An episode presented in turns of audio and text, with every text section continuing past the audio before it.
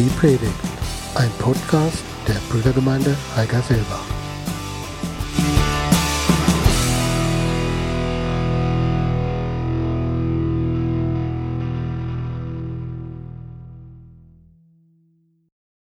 Vorab, die heutige Stunde oder das heutige Thema ist ähm, aus einem Mix entstanden, weil ich irgendwo den Eindruck hatte, ich bin im letzten Mal, beim letzten Mal dem Philipperbrief mit seinen 13 Freuden nicht gerecht geworden. Es gibt noch ein bisschen was aufzuholen und nachzuholen. Und dann hat sich das allerdings so entwickelt, dass ich Freude noch etwas umfassender, also nicht nur vom Philipperbrief her, mir angeschaut habe, wie kommt es in der Bibel vor, wie leben wir es als Menschen und alles daraus ist, eine, ist diese heutige Botschaft entstanden. Ich lese mal einen Text vor oder auch zwei aus dem Philipperbrief.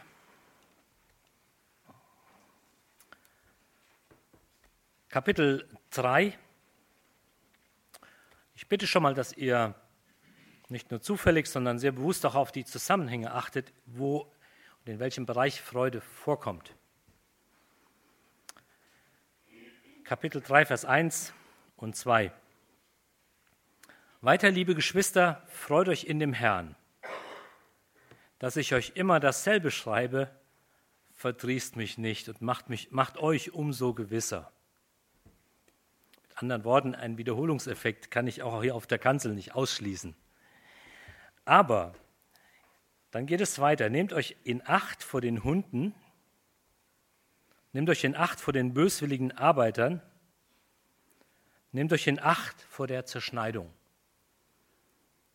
Freude im krassen Gegensatz als direktes Gegenüber eine Warnung vor einer Ehrlehre in der Gemeinde. Dann bekannte Worte aus Kapitel 4, ab Vers 1 bis 7. Also, meine lieben Geschwister, nach denen ich mich sehne, meine Freude, meine Krone, steht fest in dem Herrn, ihr Lieben. Euodia ermahne ich und auch die Syntyche ermahne ich, dass sie eines Sinnes seien in dem Herrn.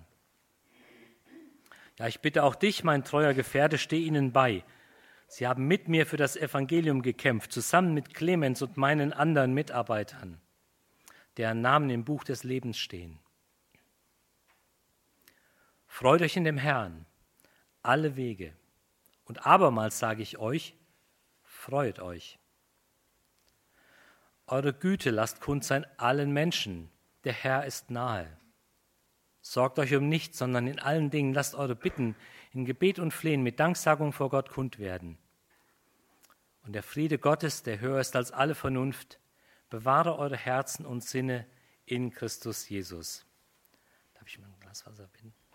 Danke. Freude um jeden Preis. Das Wesen der Freude. Wie drückt sich Freude aus? Wie drückt sich Freude aus? Gehobenen Mundwinkel, ja, in der Gesichtsmuskulatur. Wie viele sind das, Bärbel? Weißt du es noch? Ein paar hundert, ne? Auf die wirkt sich Freude aus, vor allen Dingen auf die Gesichtsmuskeln, aber ich glaube auch auf den gesamten Organismus. Denn sich freuen und verbissen reinschauen, wie Martina mir das öfters sagt, wenn du auf die Kanzel gehst, dann schau nicht so verbissen in die Welt. Sich freuen und verbissen reinschauen, passt eigentlich gar nicht zusammen, schließt sich im Prinzip aus. Also irgendwo habe ich einen Defekt. Ich weiß nicht, ob das an mir liegt oder an euch. Wie ihr mich anschaut, kann sein, ich weiß es nicht. Vielleicht könnt ihr da noch was für mich tun. Freude, Freude ist eine Quelle der Gesundheit. Wusstet ihr das? Hirschhausen, der Arzt und ähm, Comedian oder so, wie, wie, wie man das nennt, der wirbt dafür. Er setzt auf Lachen als Medizin, auf Freude als, äh, als Medizin, besonders auch in Kinderkliniken. Und er hat im Prinzip recht.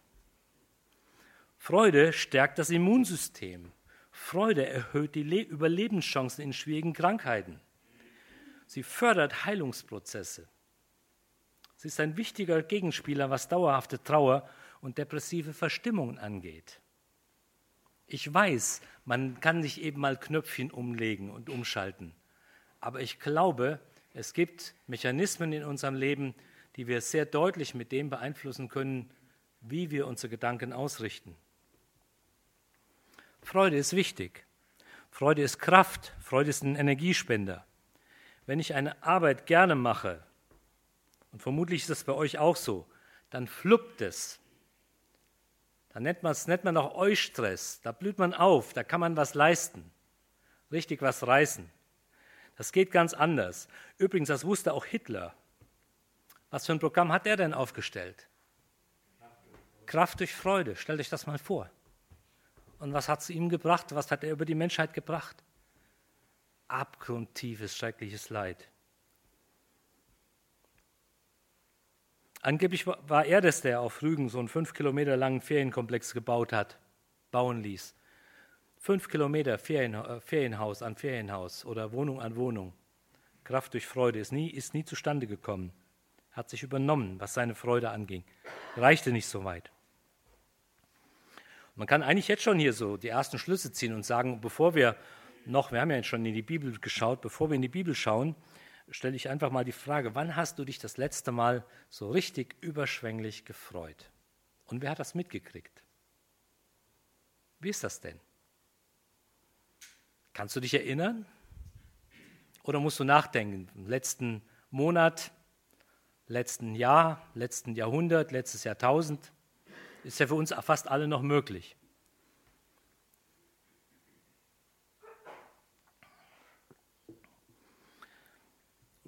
Nehmen wir die Sache mal von der anderen Seite auf. Freude in der Bibel.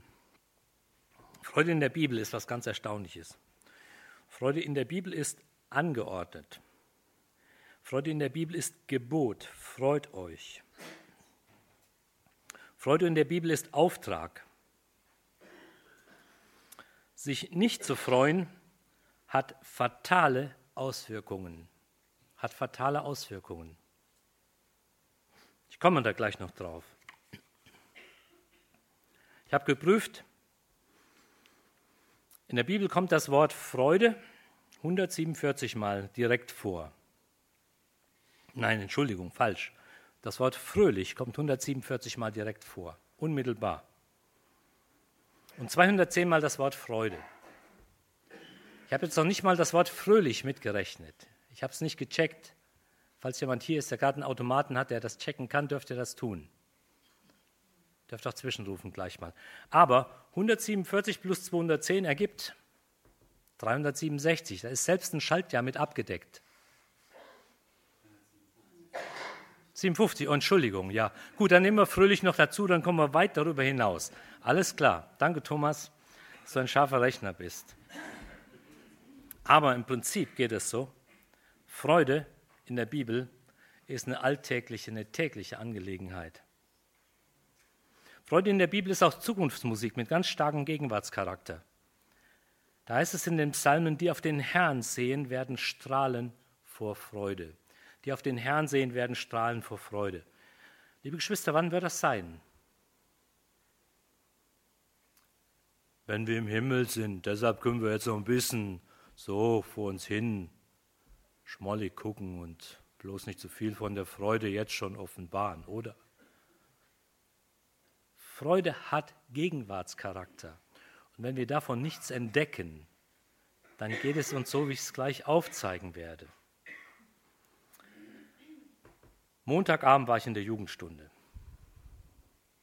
Schwieriges Thema, gebe ich zu. Aber irgendwann haben mir die jungen Leute leid getan. Ich weiß gar nicht, was ihr für Eltern seid. Lasst ihr die eigentlich zu Hause nur unbändig arbeiten, 24 Stunden am Stück? Die sahen so aus, als hätten die gerade sich alle totgeschuftet. Die waren sowas von fertig, sowas von alle, ich konnte es nicht fassen. Oder lag das an was anderem? Oder lag das an den Sesseln? Ich habe einen der Jugendleiter gefragt, sagt, was war das? Was war das denn? Die sahen ja alles so ähm, fertig aus, so. Na, was war das? Ich weiß es nicht. Corinna, die hat mich angelächelt, das weiß ich. Das macht sie aber immer, das freue ich mich auch drüber. Da sagt mir der Jugendleiter, was sollen sie denn anders tun, wenn sie in der Gemeinde nichts anderes sehen? Bong.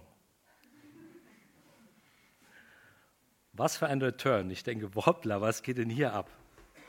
Aber ich vermute mal, es sind die Sessel. Die Sessel sind nicht gut für euch. Aber ich glaube, ich glaube, ihr in der Jugend und ich glaube, wir hier oben können reichlich viel daran tun, dass Freude nicht nur ganz tief drinnen ist, sondern sich auch auf den Gesichtsmuskeln reflektiert. Ist Freude nur was für Gottes Leute? In Apostelgeschichte 14, da beschreibt Paulus den Menschen in Lystra folgendes. Gott hat den Menschen ernährt. Er hat ihnen gegeben, was, sie zum Leben, was zum Leben notwendig ist, den Regen, die Sonne und so weiter. Und dann sagt er noch was ganz Erstaunliches. Und er hat ihre Herzen, obwohl sie Heiden sind, versteht mich richtig, er hat ihre Herzen mit Freude erfüllt. Denke, hoppla, was ist denn das? Freude, obwohl Leute, Menschen eigentlich Gott nicht genau kennen.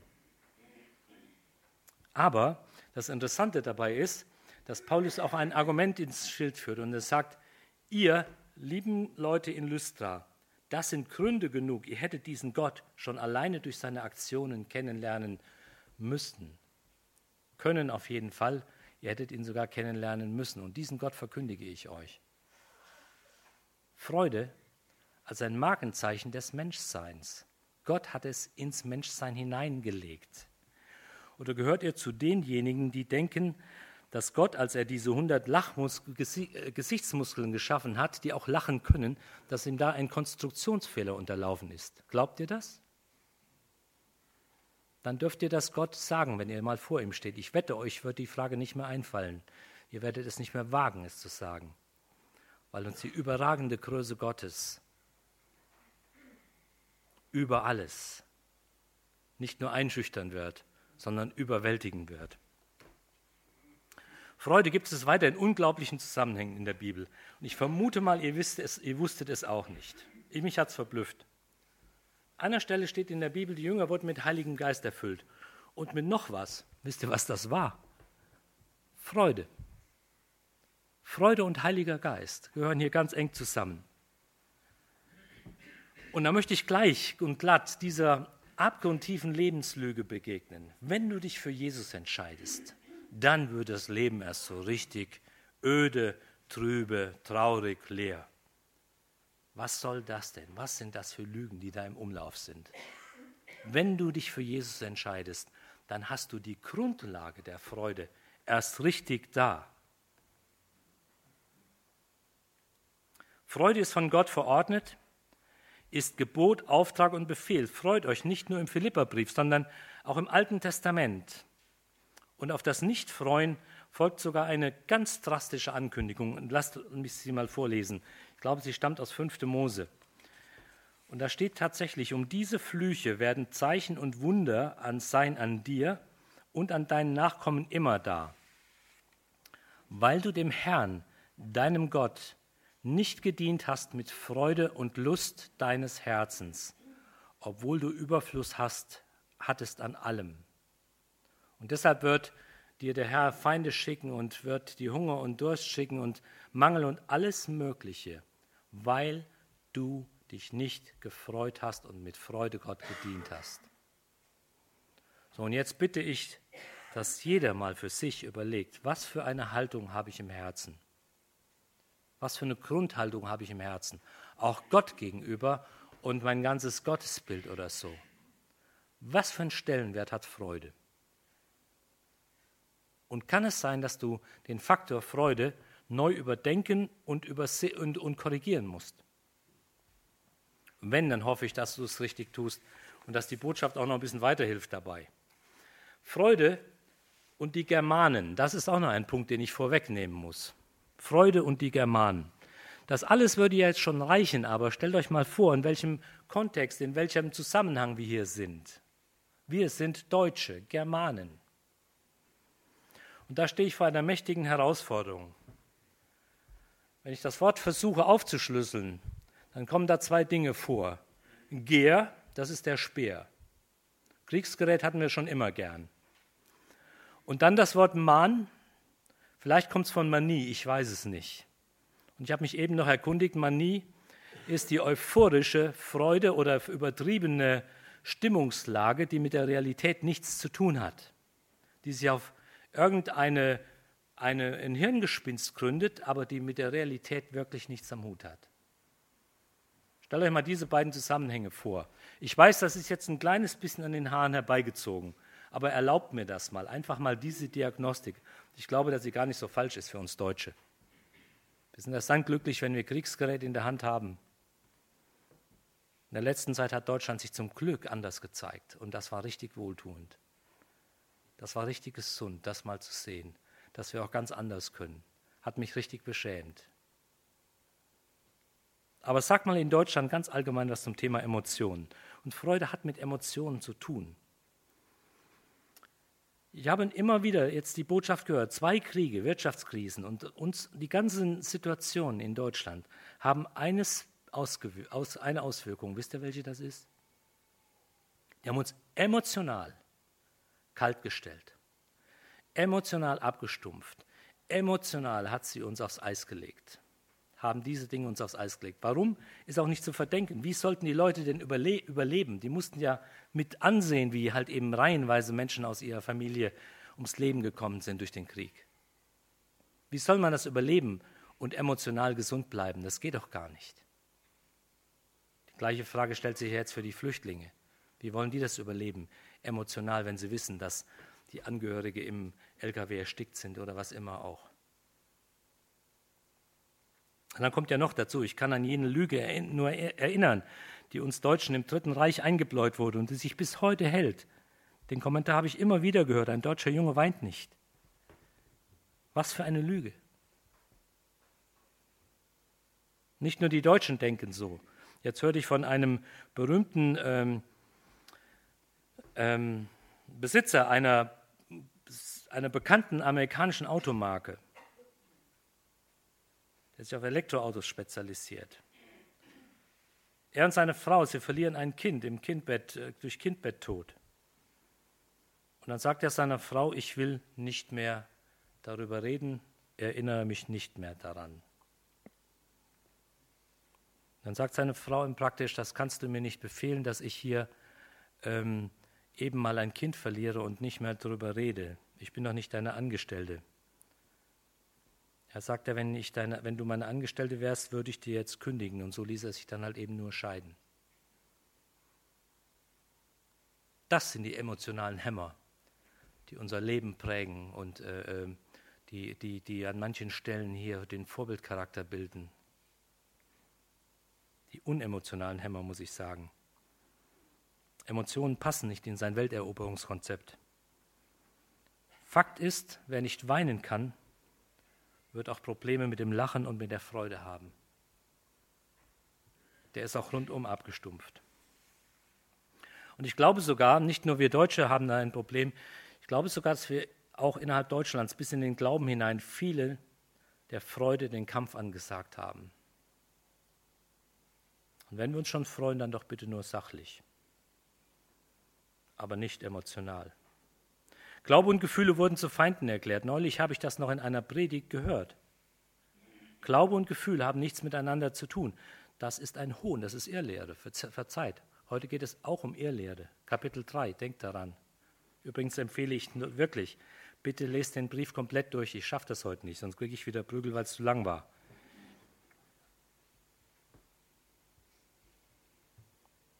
Wenn sich heute in deinem Leben was ändern soll, dann geht das nicht nur durchs Hören einer Predigt dann ist vielleicht auch eine Entscheidung angesagt und auch das Umsetzen der Entscheidung. Dann ist auch eins angesagt, dass du vielleicht mal Lebenslügen entdeckst, wo ähm, du dir selbst dann in die Tasche lügst. Vielleicht auch emotional. Aber es kann auch heißen, dass du eigene Mängel und blinde Flecken einfach mal entdeckst und merkst, okay, welchen Mangel du hast im Leben, damit du bereichert wirst, damit du reicher wirst.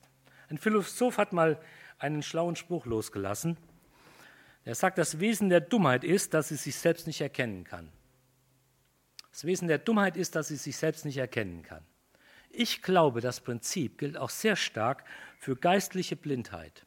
Das Wesen geistlicher Blindheit ist, dass sie sich selbst nicht erkennen kann. Und deshalb brauchen wir geschärfte Augen des Herzens, um an diesen Stellen, an diesen Punkten wirklich weiterzukommen, auch über unsere eigenen, über unsere eigenen Macken hinweg. Zurück zur Bibel, Nehemia. Wisst ihr, was da heißt? Die Freude am Herrn ist eure Stärke. Kurt Vater hat es mir mitgesprochen. Die Freude am Herrn ist eure Stärke und Kraft, da haben wir es wieder. Andere haben das abgekupfert. Wir merken das, es war schon längst da. Wofür bitte brauchst du Stärke? Doch bitte nicht nur, damit der Hemdkragen steht, oder? Das ist doch nur wirklich das.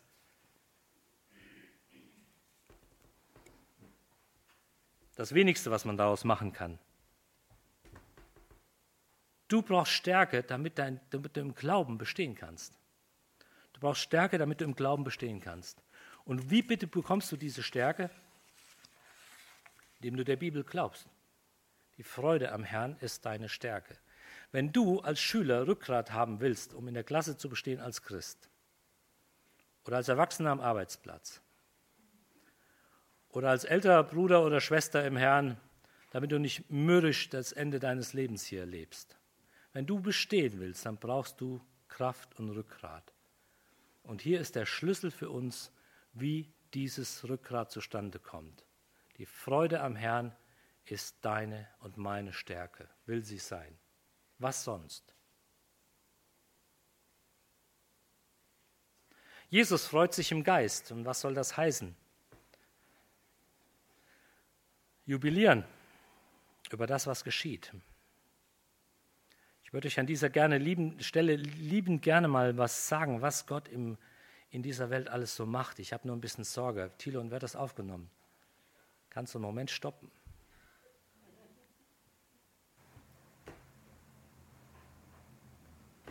Der Offenbarung kommen wir sehr oft, laufen wir der Freude über den Weg. Da wird die Freude der Erlösten besonders deutlich hervorgehoben. Freude, du und ich, gerade auch im Blick auf den Himmel. Und ich glaube, dass wir das ganz dringend in unserem Leben brauchen. Ich glaube, dass das absolut notwendig ist. Und nicht, nicht nur erst zu Zeiten, wo wir existenziell krank sind oder angefochten werden, sondern doch gerade auch zu den ganz normalen Zeiten. Denn keiner von uns weiß doch, wie viele Tage er noch hat. Keiner von uns weiß, wie lange er noch lebt. Und wenn der Himmel für uns ein Fremdwort bleibt, müssen wir uns nicht wundern, wenn unsere Freude in diese Richtung schwach ausgeprägt ist.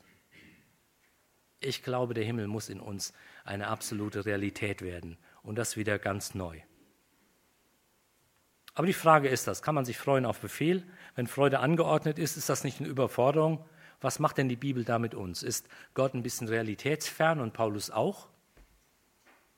Steht das nicht zum krassen Widerspruch zu dem, was du vielleicht gerade erlebt hast? Den Frust, den Misserfolg, vielleicht den Streit, den du immer noch nicht beigelegt hast? Oder du setzt dich für Gott und Gemeinde ein und trotzdem geht was schief?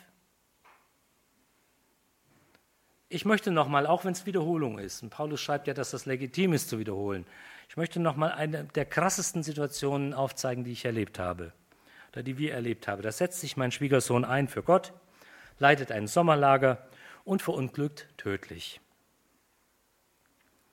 Ich wir haben in, und wir haben in der Zeit manch komischen Spruch gehört. Interessanterweise hat uns niemand aufgefordert in der, in der Zeit, dass wir uns bitteschön an Gott zu freuen haben. Ich weiß nicht, wie das gekommen wäre. Aber wisst ihr was? Ich glaube, das ist ein absolut richtiger Punkt. Ein absolut richtiger Punkt. Freu dich in Jesus alle Zeit. In der Situation ist das unglaublich schwierig zu verdauen und zu verkraften oder auch zu, zu verstehen. Und doch ist es richtig, weil ich vermute, es war die Nähe Gottes, es war der Trost des Heiligen Geistes, dass wir in dieser Situation neben allem Schmerz immer noch viel Grund zur Freude hatten. Und die Freude, jemanden im Himmel zu wissen, tröstet ungemein. Und ich muss sagen, und selbst meine Tochter hat mir das jetzt noch gesagt, selbst das Lachen haben wir in dieser Zeit nicht aufgegeben und auch nicht verlernt. Wisst ihr, wer mir leid tut? Menschen, die in dieser Situation dann auch noch auf den Beistand Gottes verzichten wollen.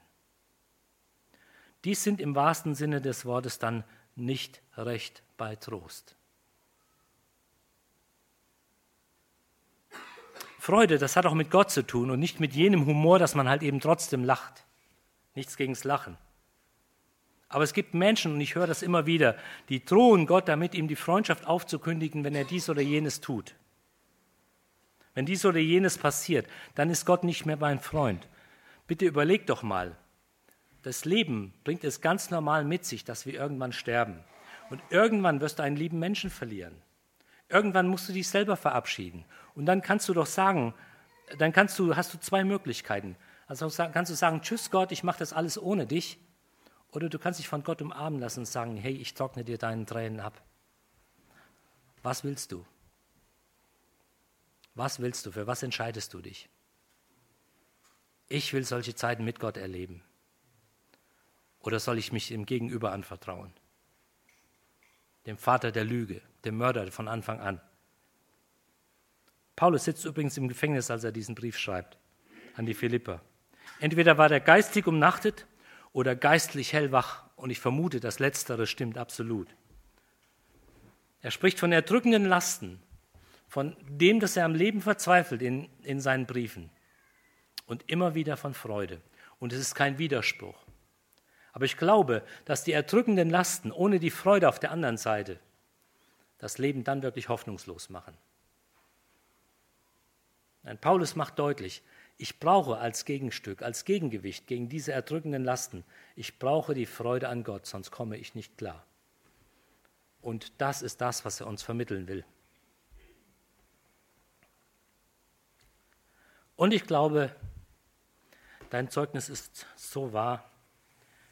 Wenn hier im Leben nichts mehr geht, dann geht es doch erst recht um den Himmel. Und dafür brauchen wir wirklich diesen klaren Blick. Lass mich noch zu zwei Aspekten des Philipperbriefs kommen. Paulus drückt Freude aus in Wertschätzung gegenüber Mitarbeitern. Paulus drückt Freude aus in der Wertschätzung gegenüber Mitarbeitern. Könnt ihr nachlesen in Kapitel 2. Da schreibt er ab Vers 19, ich hoffe aber im Herrn Jesus, dass ich Timotheus bald zu euch senden werde, damit auch ich, damit ich auch erquickt werde wenn ich erfahre, wie es um euch steht. Ich will mich freuen, also praktisch, weil ich höre, dass es euch Philippern gut geht. Dann sagt er noch die Situation von dem Epaphroditus, dass der Epaphroditus todkrank wurde, weil er sich für den Paulus eingesetzt hat und das Geld von Philippi dem Paulus überbracht hat. Und auch da wollte Paulus, dass die Philipper sich wieder freuen und ihren geliebten Epaphroditus wiedersehen ihn in die Arme nehmen und sagen, schön, dass du wieder da bist. Schön, dass Gott dir das Leben erhalten hat. Und Paulus sagt an dieser Stelle, Gott hat mich vor zu viel Trauer bewahrt. Aber wie gesagt, sein Augenmerk ist auf die Freude der Philipper ausgerichtet, die sich umso mehr freuen, weil ihr Mitarbeiter die Sache nicht nur überlebt hat, sondern auch sich in der Sache bewährt hat. Und Paulus gibt den Philippern einen Tipp, er sagt, wenn, wenn Timotheus kommt und wenn Epaphroditus kommt, nehmt sie auf mit Freuden. Nehmt sie auf mit Freuden. Zeigt ihnen Wertschätzung gegenüber dem, was sie getan haben. Und das ist die immer wiederkehrende und freundliche Frage an uns. Wie läuft das bei uns ab? Wie läuft das bei dir ab? Wie groß ist deine Freude über die große Anzahl von Mitarbeitern hier in dieser Gemeinde? Das ist ein absolutes Anliegen, als ein tägliches Danke eigentlich wert, dass wir sagen, danke Herr, dass sich so viele Menschen hier in dieser Gemeinde einsetzen. Im Hintergrund, im Vordergrund, an der Technik, im Bauen, alles Mögliche. Das kann nur gehen, wenn Menschen sich einsetzen. Und das ist Grund zur Freude. Wertschätzung ist da das richtige Gebot und Mittel, um den Menschen das zu zeigen, die sich mit ihrer Zeit und ihrer Kraft einsetzen. habe schon gesagt, hier im Philipperbrief wird sehr deutlich vor falschen Lehren gewarnt. Ich bin jetzt einer falschen Lehre begegnet, als ich was hörte über den Epaphroditus. Da sagt eine berühmte Fernsehpredigerin doch tatsächlich über den Epaphroditus und über seine Situation, dass er, unnötig, dass er krank wurde, lag daran, er befand sich zur falschen Zeit am falschen Ort. Ich sage das nicht, weil diese Verkündigerin eine Frau ist. Ich sage das nur, weil das ein Klischee-Denken ist, dass wenn wir an Jesus glauben, dann muss es gut gehen im Leben. Dann muss alles in Ordnung sein. Ich konnte es nicht fassen, dass diese Person sich das erlaubt, sonst ist sie eigentlich in ihrer Lehre viel besser drauf. Aber das war total daneben. Ich möchte Sie auch hier nicht zerreißen, ich möchte nur deutlich machen, liebe Geschwister, wir müssen prüfen, was wir hören. Das ist wichtig. Und übrigens ist Freude an dieser Stelle sehr wichtig. Ich erkläre es gleich noch warum. Freude setzt kein Wohlfühlevangelium voraus, sondern sie lebt mit dem Stress der Nachfolge und der Mitarbeit. Ich hoffe, dass wir die Mitarbeiter in Ehren halten, weil sie auf Annehmlichkeiten verzichten, um der Gemeinde willen. Aber ihr lieben Mitarbeiter, geht auch davon aus, dass Gott sich nichts schenken lässt. Das zweite ist, verzeiht ein wenig Wiederholung. Paulus sagt, macht meine Freude vollkommen, indem ihr euer Leben auf Christus ausrichtet. Dieser berühmte Abschnitt im Kapitel 2. Seid unter euch gesinnt, wie ihr auch der, der Gemeinschaft mit Jesus Christus entspricht. Ich vermute, ihr kennt den Vers, die Verse. Ich wiederhole sie jetzt nicht. Aber Paulus leitet auch diesen Abschnitt wieder mit Freude ein. Macht meine Freude, Freude vollkommen, indem ihr euer Leben auf Christus ausrichtet. Ich habe es bei der letzten Botschaft schon angedeutet. Paulus zeigt der Gemeinde den Jesusweg. Er, der Sohn Gottes, hat unseren Staub gegessen. Er ist in unseren Dreck gekommen. Er war sich nicht zu schade für den totalen Abstieg. Und wie gesagt, hier komme ich an meine Grenzen. Du und ich, wir brauchen eine Ahnung vom Himmel. Und wenn wir dort sein werden, werden wir nochmal unfassbarer staunen über das, was Jesus getan hat, dass er diese Herrlichkeit verlässt. Ich weiß, wir gehen auf Weihnachten zu.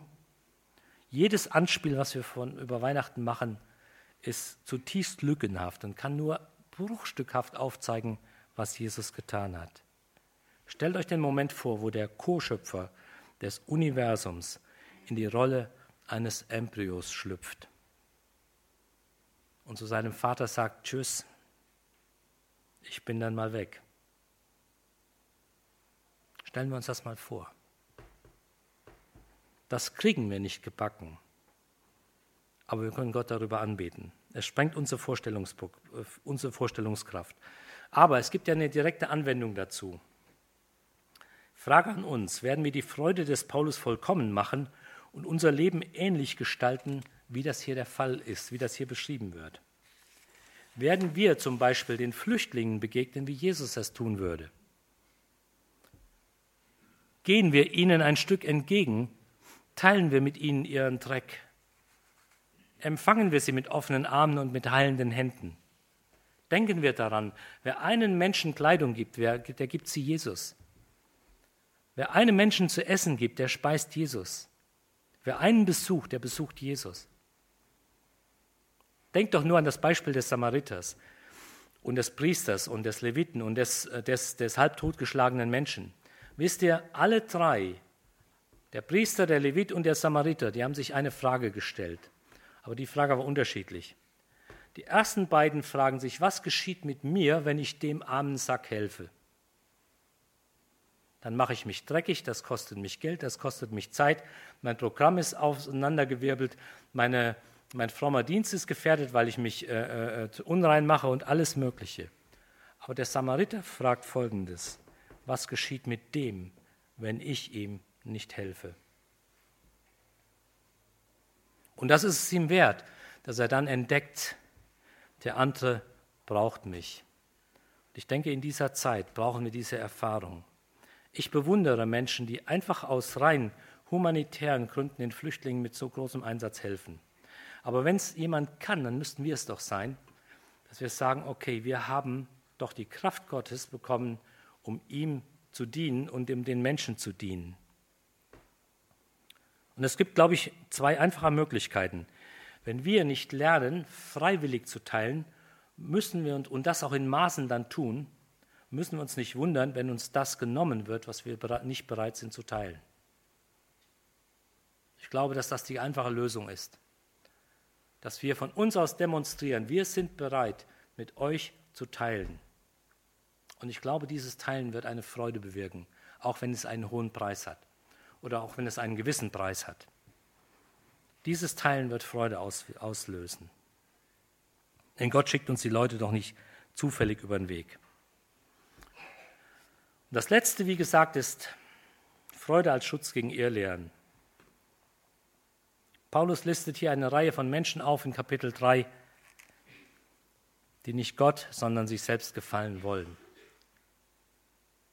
Und es wiederholt sich irgendwo in der Geschichte, dass ganz schnell in der Gemeinde und in Gemeinden Menschen auftauchen, die dann wieder einen Rückfall bekommen und sagen, man kann sich nur selbst erlösen, indem wir ganz viele Regeln erfüllen, indem wir ganz gesetzlich werden, indem wir das und das tun. Nun ist es in der Gemeinde richtig, dass wir das und das tun. Aber wenn es in den Vordergrund kommt und die Beziehung zu Jesus kippt und wir uns an dieser Stelle durch Werke erlösen wollen, dann sind wir schlecht beraten. Dann geht das nicht gut.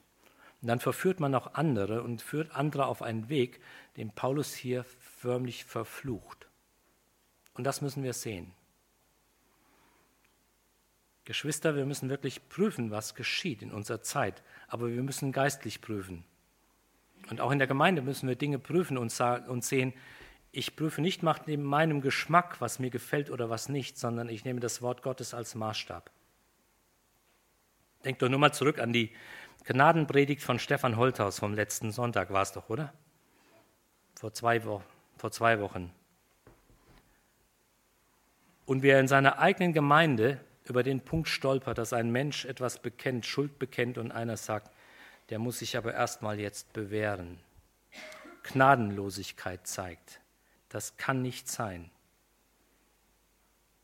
Geschwister, wir müssen einfach lernen. Ich bin nach wie vor Sünder und ab und zu baue ich richtig Mist, lese zu wenig Bibel, bete zu wenig, bleib vom Fernseher kleben, war auch noch nicht selbst im Asylantenheim. Ich brauche Vergebung, ich brauche Hilfe, ich brauche Korrektur. Und ich vermute, du auch.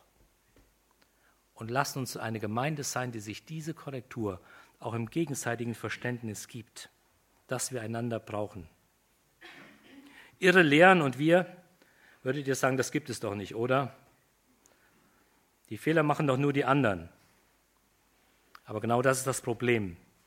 Es gibt wirklich Gruppen, die Listen und die Listen lange Listen auf von Fehlern, die alle anderen machen, nur nicht ihre eigenen. Und das ist etwas, das ist etwas, wo wir hellwach sein müssen. Wenn wir merken, dass es Gruppen gibt, die nur über andere herziehen, dann ist es wirklich schwierig. Dann ist etwas faul. Lasst euch nicht darauf ein. Aber wie viel an komischer Lehre leisten wir uns denn? Ich sage es immer wieder und kann nur Paulus zitieren. Wenn wir denken, dass zu Gott gehören Wohlstand und einfaches Leben bedeutet, dann irren wir uns. Aber es bedeutet, zu Gott gehören bedeutet, ein Leben mit Freude zu führen. Aber diese Lehre mit Wohlstand und gut, dass es mir gut gehen muss, ist irgendwo so tief drin. Hätte ich auch gerne. Junge Leute begegnen mir und sagen mir immer wieder, mein Leben gehört mir. Gott darf mich zwar retten, aber das war's dann auch. Nein, Gott will viel mehr mit dir und mit aus dir und deinem Leben machen. Und ich mache es wie Paulus. Ich sage das so oft, bis wir es hoffentlich alle begriffen haben, einschließlich meiner selbst. Kürzlich hörte ich was über die Systematik im Theologiestudium. Die erste Lektion, die Theologiestudierenden in Deutschland beigebracht wird, also jetzt nicht euch in, in Gießen, so wie ich das sehe, und auch nicht uns, bei uns in Wiedenes, das, ist, das sind wirkliche Ausnahmen. Aber das erste Gebot ist, man muss alles in Zweifel ziehen, alles hinterfragen. Und was kommt denn dabei raus? Wie wäre es, wenn wir uns dazu ermutigen, dem Wort Gottes und der Bibel wirklich zu vertrauen? Wir können natürlich sagen, das machen wir doch nicht, oder? Aber wie ist das mit der Bibelkritik in unseren eigenen Reihen? Wie ist das mit den jungen Leuten und der immer wiederkehrenden Frage, diese Regeln und Gebote, die Gott uns gibt, sind doch so nicht lebbar? Kommt einem doch so vor total hinterwäldlerisch, wenn ich mich so und so verhalte in der Klasse. Das geht doch gar nicht. Doch es geht. Es ist die Einladung Gottes, dass wir uns an seine Regeln halten. Wie ist das mit den Elterngeschwistern? Haben wir keine Probleme mit der Bibel? Wie ist das, wie, was in der Vergangenheit gelehrt wurde, gerade auch in Brüderkreisen? Der Jakobusbrief ist nur für die Judenchristen geschrieben, der Hebräerbrief vielleicht ähnlich. Die Bergpredigt galt nur den Juden, der Missionsauftrag auch. Man hat die Bibel sorgfältig seziert und das ist bis in unsere Kreise hineingekommen, hat uns geprägt. Die Gaben des Heiligen Geistes gibt es so nicht mehr, bis auf die, die wir noch erklären können. Wie ist das, wenn dann Vernunft über Glaube herrscht und nicht umgekehrt? Das hat auch tiefe Spuren hinterlassen. Liebe Geschwister, ich möchte Mut machen, dass wir an dieser Stelle auch mal klaren Schnitt machen mit dem, was in der Vergangenheit gelaufen ist, wo wir nicht sauber Buße getan haben. Gerade auch in unserer Form der Bibelkritik. Das ist so eine versteckte Bibelkritik, die ist an sich nicht zu fassen und führt zu einem verkrüppelten Christsein. Ich erlebe gerade, wie die Kräfte von irgendwoher die Gemeinschaft der nepalesischen Christen bedrängen. In diesen leidigen Fragen, Kopftuchfrage, Frauen und Verhalten in der Gemeinde, wenn Einzelverse angewandt werden, ohne Sinn und Ziel dahinter zu verstehen, wenn sie gesetzlich raufgehämmert werden, zerstören sie tatsächlich Gemeinde. Und damit müssen wir verstehen, was Gott denn damit sagen wollte. Und Paulus sagt ja auch, das sind Regeln, über die wir nicht streiten. Und was haben wir gemacht? Wir haben uns gestritten wie die Kesselflicker darüber. Das Zeichen für eine gesetzliche Enge in Gemeinden ist oft eine entsetzliche Freudenarmut. Paulus bringt Freude ins Spiel, weil sie uns vor falschem Denken bewahrt, bewahren will und weil diese Freude aus einer ganz lebendigen Beziehung heraus entspringt. Und das und diese Beziehung bewahrt uns vor dem Entgleisen. Diese Beziehung bewahrt uns davor, dass wir nicht in die Irrlehre fallen, sondern dass wir wirklich vor Gott aufrecht gehen können und gehen dürfen. Und das bleibt das Wichtige wichtig und Nebensachen bleiben Nebensachen. Fazit. Paulus sagt, Gott will, dass ihr euch freut. Und ich will es auch. Leben ohne Freude ist ein abschreckendes Beispiel, ein abschreckendes Leben, besonders wenn es ums Christenleben geht. Denken wir an den Kraftfaktor der Freude, an das Gebot, sogar an das Wehe, wenn du dich nicht freust. Vielleicht wäre das mal eine Begegnungsebene, das wirklich sagen, wehe, wenn du dich nicht freust. Und dann Schritte zu tun, die uns zurückführen in diese Freude, da wo wir, wir, wir sie verloren haben, damit es keinen Huckleberry Finn mehr gibt, der davon spricht, wie langweilig es im Himmel sein wird und dass er da deshalb nicht hin will. Solche Lügen müssen wir entdecken, auch wenn sie in Kinderbüchern stehen. Der Himmel wird zu keiner Sekunde langweilig sein, keine einzige Sekunde. Der Himmel wird unfassbar, unfassbar schön. Und er ist nie mehr gepaart mit meinen Versagen und mit meinen Verletzungen, sondern da bin ich heil, heil. Und Gott wischt die letzten Tränen auch da noch weg.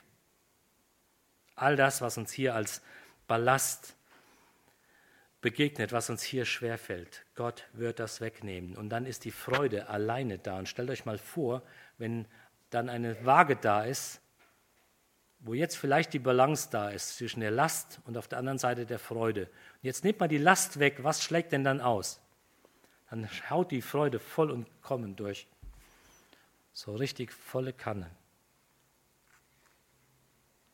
Ich freue mich über einen Gott, der unglaublich genial ist. In diesen Tagen gab es wieder eine Neuentdeckung im Weltall, was den Weltall betraf. Einen Fleck irgendwo in der Milchstraße hat man entdeckt der hat eine Größenordnung von 300 Billionen Sonnen. 300 Billionen Sonnen. Ein kleiner Fleck, den man eben mal entdeckt hat. Ist Gott großzügig oder kleinlich? 300 Billionen Sonnen. Machen wir Gott nicht klein, reduzieren wir nicht ihn auf einen freudlosen Initiator eines möglich freudlosen Glaubens, sondern entdecken wir die Fülle, die Gott uns gibt. Ich wünsche Frieden von Gott für alle, die das auch neu entdecken wollen, dass die Freude am Herrn deine und auch meine Stärke ist fürs Leben. Und ohne diese Stärke wird es uns beuteln. Ohne diese Stärke kommen wir nicht klar. Mit dieser Stärke wird manche Situation ganz anders lebbar und aushaltbar. Nicht nur das. Unser Ziel wird uns viel deutlicher vor Augen stehen. Unser Ziel, die ewige Freude bei Gott, die jetzt schon begonnen hat. Amen.